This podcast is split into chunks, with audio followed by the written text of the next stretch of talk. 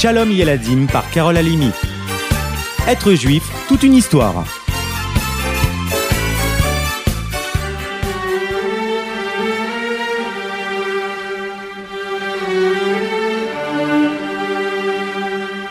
À l'époque où l'Empire ottoman régnait sur Jérusalem, rien ne semblait troubler la tranquillité du peuple juif que le sultan protégeait.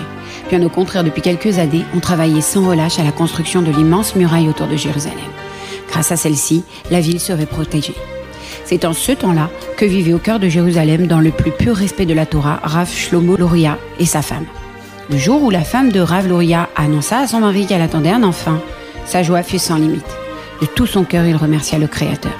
Quelque temps plus tard, alors qu'il étudiait seul à la synagogue, le prophète Élie vint à lui en disant Hachem m'envoie à toi pour t'annoncer l'arrivée prochaine d'un fils. Tu le nommeras Yitzhak.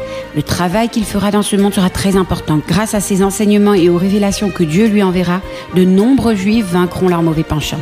Il a été choisi pour transmettre les secrets les plus profonds de la Torah.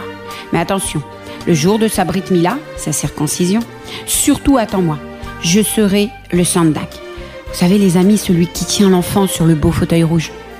Sans lui laisser le temps de répondre, Eliyahu Hanavi disparut aussitôt.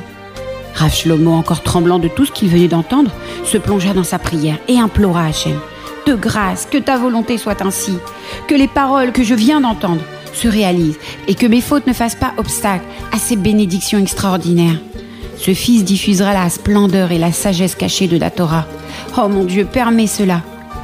L'enfant arriva en bonne santé. Tout fut mis en place pour que la Brit Mila se passe au mieux. Pourtant, au bout de deux heures, la patience des invités était à son comble. Je n'étais pas assez pure pour recevoir cette si belle bénédiction. Les larmes coulaient sur ses joues. Le Moab sortit brusquement de ses pensées. Shlomo, Shlomo, faut commencer. Tu ne peux pas agir ainsi, ça ne te ressemble pas. Il allait céder quand apparut le prophète Élie. Face à lui. Ne pleure pas, humble Shlomo. Porte ton fils devant Dieu. Prends place sur le fauteuil. Je me tiendrai juste au-dessus de toi. Je vais mettre mes mains sous le bébé. Le Moël agissait, tandis qu'Eliaou continuait. Ton fils illuminera son peuple et le monde entier. Des trésors cachés sortiront de lui. À peine eut-il achevé sa phrase qu'il disparut soudainement, comme il était venu. Mazaltov, Mazaltov criaient les invités. Yitzhak, ainsi fut-il nommé, comme Eliyahu Hanavi l'avait demandé. Les plus grands secrets de la Torah il les confia à son élève, Rabbi Chaim Vital. Le Harizal, comme on le nomme couramment, a continué le travail de Rabbi Shimon Bar Yochai en dévoilant au monde des secrets les plus profonds de la Torah. Écoutez un peu cette histoire. Au temps où le Harizal habitait dans la ville de Safed, s'installa, venant du Portugal, un juif simple qu'on appellera entre vous et moi les amis Yosef. Jamais il n'avait eu la chance d'étudier la Torah. Dès qu'il le put, il tenta de retenir la moindre chose qu'on lui apprenait. Un jour, il entendit de son rave de quelle façon merveilleuse on offrait les pains au temple. Comment Dieu les acceptait chaque Shabbat. Envahi d'un amour immense pour le Créateur, il décida qu'il essaierait d'offrir les pains ce Shabbat. Même si le rave avait dit qu'aujourd'hui nos fautes avaient détruit le temple et qu'on ne pourrait plus voir ces merveilles devant nos yeux. Qui sait, peut-être. Si je suis exactement les lois, il s'empressa de tout expliquer à sa femme.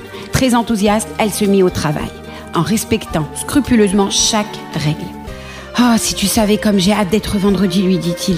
Je vais les apporter à la choule. On verra bien. Le vendredi arriva. Il cacha deux belles ralottes sous son manteau, prit la direction de la synagogue, il attendit d'être seul et il s'avança vers le Héral, l'armoire où il y a le Sefer Torah. Il l'ouvrit, y plaça les deux pains juste en dessous de la Torah, puis referma soigneusement la porte. Oh, de grâce, mon Dieu, accepte mon humble offrande, comme tu le fis jadis dans le temple. Nos fautes nous obligent à ne plus voir tes miracles et tes merveilles. Mais je t'offre ces deux pains que ma femme a faits avec tellement d'amour. S'il te plaît, accepte-les. Comme un fils qui s'est révolté face à son père, je viens te demander pardon. Comme un pauvre qui m'en dit, je tends la main vers toi.